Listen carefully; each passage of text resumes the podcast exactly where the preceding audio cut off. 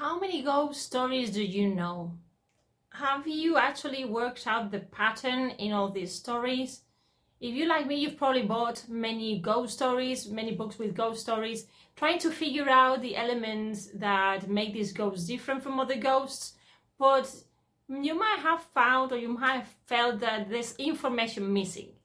So this information um, can help us actually to work out some kind of classification on ghosts, which is what I've been trying to do since the beginning of our series on the ghosts.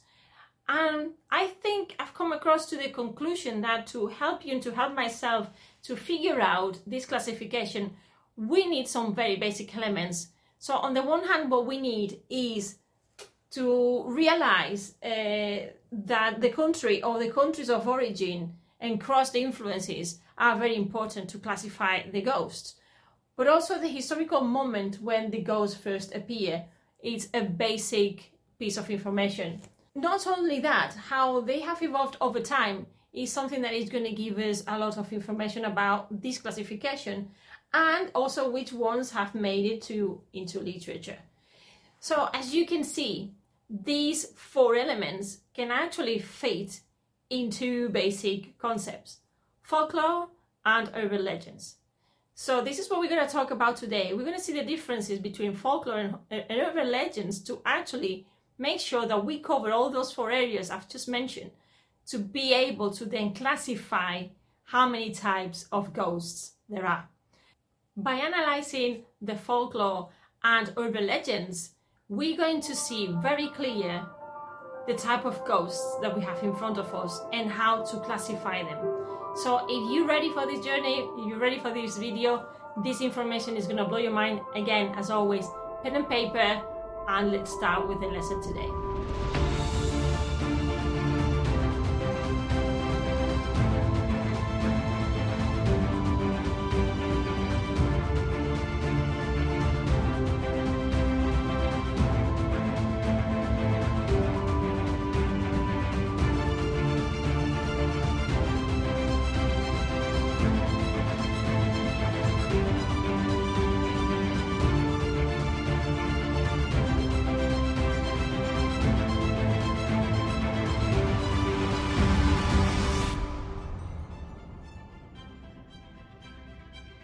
Gothic friend. This is Alice, and you are in Gothic Land. Welcome to episode number nine of our section, "The Ghost as a Metaphor That Shapes Your Identity." And today, I want to talk to you about the importance of folklore and urban legends when classifying different ghosts. Why I think that is important. I think it's important that we do this initial setting some foundations uh, because if not, when we come across the classification, then you're going to see that it's almost impossible. And I don't think that and I don't think that anybody has done this job yet. You're going to realize that without this information, it's going to be very difficult. It's going to be a very hard job uh, to actually do this classification. And as I'm going to give you all the descriptions, the definitions, and the resources, you're going to realize why this is so. But before we go into the episode, remember that you have always always I give you some free information. So what you have here is a free downloadable that will actually help you with your journey. So what you have here is a PDF uh, called Critical Thinking and the Analysis of Your Expectations. With this product, with this PDF, what I do is I help you through be in charge of all the areas of your life while building your project. And that project doesn't matter if it's actually a life project, is uh, because you just want to learn more about the Gothic, or if it's because you're going to start setting your own business and you have a lot of dark spaces that you're not really very sure about it. Um, and what I do is actually help you. If you go to gothicalice.com, you can download this document that takes you through asking by asking you critical thinking questions i take you through all those pain points of your life. And i'm not just talking about your life in general but the different areas in your life because projects actually are made up of different parts and we cannot neglect them because by neglecting those parts you're neglecting actually your project and your needs and yourself. So In today's episode, I want to take you through these versus versus versus something else, yeah, folklore versus uh, urban legends, because when I was talking about ghosts in the past in another video, and this was last year back, going back last year. I did this program on supernatural with my sister, and it's a program is here in the channel if you want to have a look. It's called Hablando con la Sis uh, about supernatural. Is in part two. We were actually starting to classify all the creatures that appear in the series, and one of the creatures, one of these mm, characters, were actually ghosts. And by analyzing and trying to bring to this chat, uh, to bring some clarity about the different types of ghosts that appear in the series, we realize a lot of things. We realize that actually uh, the the folklore and the urban legend is so important in this series. And then when you think about it, this is important not just in this series, in the supernatural series, but it's actually important in any series, in any story of the ghost. So at that time, I was already starting to uh, work on this list of ghosts, but it's a very, very long journey. But what we're going to do today is actually going by going into the definitions you're going to figure out you're going to see the important elements you're going to see the relevance of doing this job this way and you're going to realize that probably nobody has done this before. Not the way that i'm going to tell you uh, i'm going to talk to you about. And as always the important things and the important activity to do is first look at the definitions. So why don't we start with folklore let's go. This is a bit of a, a session. Um, today is a bit like a class. So, how do we describe folklore and what is it made of? So, for folklore, we have that it's a word made of two parts. On the one hand, we have folk, meaning people and race, and then we have the word lore, which means teaching, doctrine, and learning. And this is something that you can find in the Oxford Dictionary English etymology, and this is actually etymology, which is this one that I always make reference to. Okay, so the Oxford Dictionary of English Etymology, right? But not only that, if we continue reading, we have the following. We have that if you go to uh, www.sciencedirect.com, in that page they tell you that this term was first coined by the antiquarian and writer William John Thoms in 1846. And there is a very interesting fact here, and is that he was a follower of the Brothers Grimm. So this is very important information because you already seen there that we have the influence of Victorian times, then we have the Grimm brothers who actually created a lot of stories that were not as nice as what we have nowadays. In fact, the original fairy tales were very, very cruel. But this is a very important piece of information for what we're going to be talking about today. If we keep reading on the description of Wikipedia, and I went to Wikipedia today because, uh, in this sense, it's the one place that has a lot of very useful information that if you cross check it and then you try to figure out the original sources, it's accurate. So, what I have done is I've taken the main part, the main information, some of it is a little bit adapted to not have repetitions, but this is super important what Wikipedia says in this in, in this part, in this moment I want to read to you now. So what do we have is that folklore is a body, and I, I have highlighted the main words here for you to draw your attention there. So it's, it's a body of culture shared by a particular group of people. It encompasses the traditions common to that culture, subculture, or group this includes oral traditions such as tales, legends, proverbs, and jokes.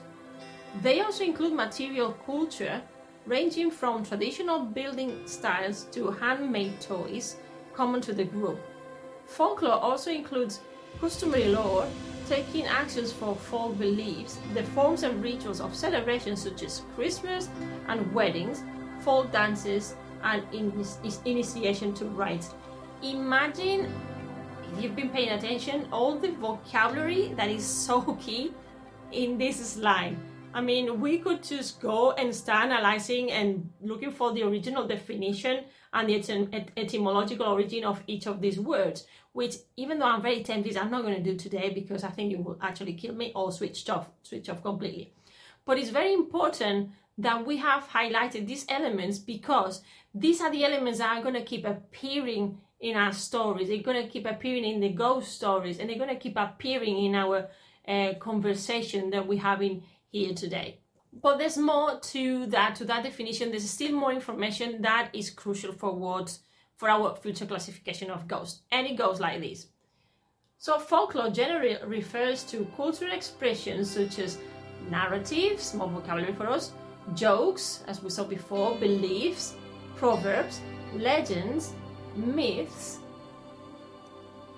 music, songs, dances, costumes, food, and festivals through which individuals and groups shape and disseminate a shared identity. Look at the word identity. We cannot ignore identity. We have been talking about this. It goes as a metaphor to identify, to talk about our identity. So this is crucial, you see, and it just appear in this in this description. So let's go back to the slide again. And the second part says, its interest emerged primarily out of the romantic nationalism, going back again to our time, of the early 19th century, Gothic times, as you know. Enthusiastic intellectuals, amateurs, and artists started to collect different kinds of folklore material in order to be able to study various aspects of the folk and folk life. And this is actually from sciencedirect.com. So you see, there are different sources. And there's a lot about folklore. There, there were a lot of people involved in folklore and investigating it. And it's super interesting to see what we're going to read now. And what I'm going to talk to you about is now legend. Um, and you're going to see how folklore and then legend and then urban legend are connected and why they're so important that we have them like in a versus kind of uh, conversation today. So how can we describe legend? So for legend, we have that we have two interpretations, or we have two different sources. The Oxford Dictionary of English um, etymology again tells us that is, is a legend is a story of a saint's life so this is important, or collection of these 14 in the 14th century. Book of liturgical lessons in the 15th century, and it was a non-historical story. For us, it's very important this fact of the liturgical, um, the liturgical lessons, because what we're going to figure out, we're going to see, is that uh, the monks had a very important role on the creation of ghost stories when we get to medi- med- medieval ages, the, the Middle Ages, in medieval times. But before we get into that, let's define the next term, which is legend. Let's continue with the second definition of legend, which goes like this a very old story or set of stories from ancient times, or the stories, not always true, that people tell about a famous event or person. So just try to remember these because now we're going to go into defining what is urban legend. So it's going to be complementary to this and then you're going to realize what I have found. As you can see, urban legend is made out of two, it's an expression made out of two words. So on the one hand, we have urban, meaning pertaining to a town or city. This is easy peasy. Legend eh, is what I told you before, the story of a saint's life or collection of these from the 14th century. Book of Liturgical Lessons, the 15th century, and non-historical story. It was first used as urban belief tale, so urban legend wasn't called urban legend at the start, it was called urban belief tales. And an interesting fact about this is that it has appeared in print as urban legend only since 1968 by the American folklorist, professor, and director of the Folklore Institute at Indiana University, Richard Mercer Dorson. This is again something that you can find in Wikipedia and it's super interesting because it took that long to actually someone start investigating maybe in a way like what we're trying to do now about the ghost stories and how much recently the ghost story seems to be something that people keep still keep talking about but not just in from the folklore point of view or from the Gothic story, uh, the ghost Gothic story, but also there's a lot of people there still investigating uh, appearances, spirits, uh, specters, all these that we've been talking about in the last uh, in the last episodes too. So let's see what we can find as definitions that complement these other definitions on the online website. So for urban legend in Merriam-Webster.com, we can read that an urban legend is an often lurid story or anecdote that is based on hearsay and widely circulated is true. So it's not actually true. It might have been a distortion of reality, but it is kind of it goes wild. Yeah, it spreads widely and people start believing it. And what is very interesting here is that in Wikipedia we also have that urban legend is also known as contemporary legend so this is how we kind of started or now is being used. I mean, I'm no more the urban legend term, but this is another one. So this is a genre of folklore comprising stories circulated as true. It doesn't mean that they are true, but they are considered true, especially as having happened to a friend of a friend or family member, often with horrifying or or humorous elements, which is a little bit shocking, but okay, yes, we can find that as an urban legend as well. These legends can be entertaining, but often concern mysterious peril or troubling event, events, such as disappearances and strange objects. They may also be confirmation of moral standards, which we have talked about in the past, reflect prejudices, or be a way to make sense of societal anxieties. Most of them circulated orally, but can be spread by any media, including newspapers, mobile new apps, email, and social media. Some urban legends have passed through the years with only minor changes to suit re- regional variations. I mean, you have heard this before. I've talked about this in the previous episodes. If you remember, we have mentioned the fact of the orality of the ghost stories. We've talked about the past, we've talked about perception of peoples of different cultures in different moments in their lives. We have talked about this spectrality. We have talked about these elements already, and now we have confirmation of what we have seen or what we saw before by having these definitions that we can find different of them and they complement each other online, which, my friend, is uh, what you do uh, when you are a researcher, you're using your critical thinking to analyze all the elements and to find all those dots, you know, to, to join all the dots and to see where the information actually joins. But you can see that this definition of urban legend is quite extensive. So one of the things that we can see, we can learn about this is the following, is the main elements that make an urban legend be an urban legend, which are the following so we have mystery, horror, fear, shock, or humor. They often serve as cautionary or morality tales where the characters can act in a disagreeable manner, only to wind up in trouble, hurt, or dead. They will often try to invoke a feeling of disgust. I mean, we are now in our gothic space in the reader, which tends to make these stories more memorable and potent. They can include elements of the supernatural or paranormal, so obviously, the urban legend is that space where the Gothic is gonna find itself happier with. And probably this is one of the elements that will make of the Gothic when it becomes literature that space that is not considered um, you know the connection with quality not quality this genre uh, that uses certain stories that it creates stories making them believable but that are actually based on nonsense that they based on perceptions that they based on distortion of reality. This is what we're gonna find as an argument for those who do not like the gothic. But this is exactly the space this is the gray spaces where we don't just learn about the possibility of certain ghosts or certain stories being true but also how how much this distortion of reality tells us about our identity. And again, identity is part of the Gothic. So it's actually very interesting what we start to see here.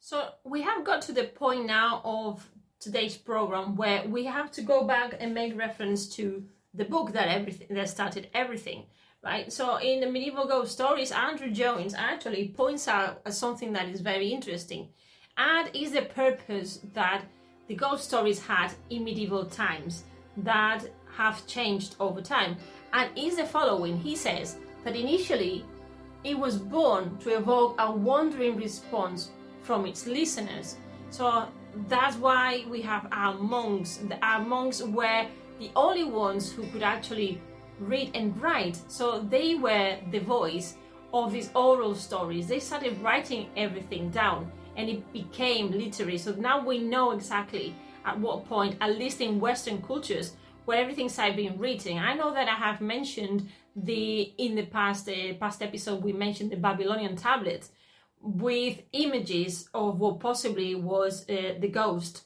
but as in storytelling, the concept of ghost story is actually what Joynes says says is very very modern. Now, if you call modern medieval times, well, I suppose it is modern, but uh, it's true that in this first moment, the medieval the medieval ghost story had this intention, and over time, it has turned into what we know nowadays, and this is the ghost story or ghost stories that really what they intend to do is to chill the blood or entertain by freezing. And this is exactly what Joynes says in his book. So all this is well and good, but then my next question would be what about the origin of ghosts of other cultures uh, in other cultures? How did they originate?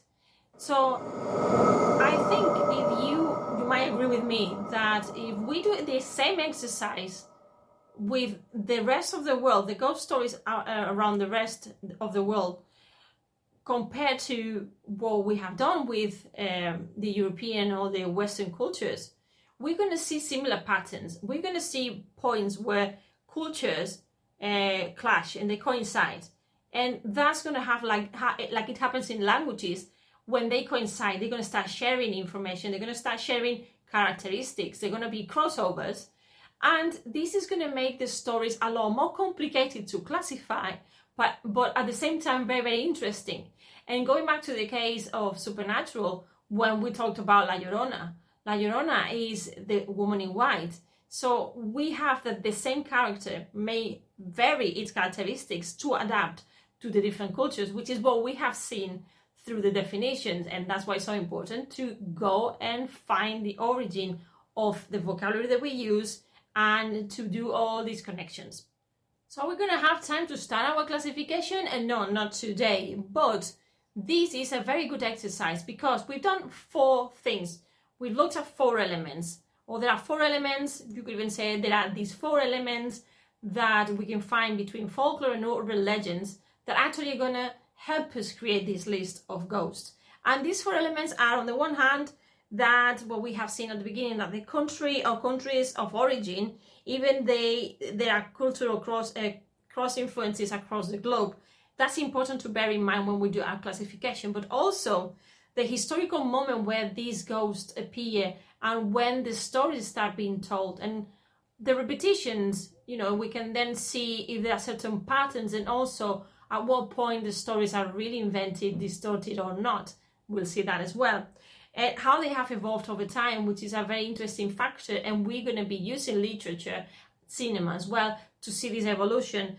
And which ones obviously have made it into literature, which again is very important, very interesting. So, my friend, if you have enjoyed this episode today and you have something something to say about ghosts, um, from different cultures and you want to leave me your comments, I will be delighted to know because that is going to help me to continue investigating. I know I'm giving myself a big task and is a challenging piece of homework, but I think it's very, very interesting, interesting everything we're going to find out uh, by doing it and probably together will be better than just doing it on my own. So I hope you have liked that, but before we go, remember if you've liked the video, as always, please like, subscribe to the channel, uh, click on the bell, share it, comment below, and follow me.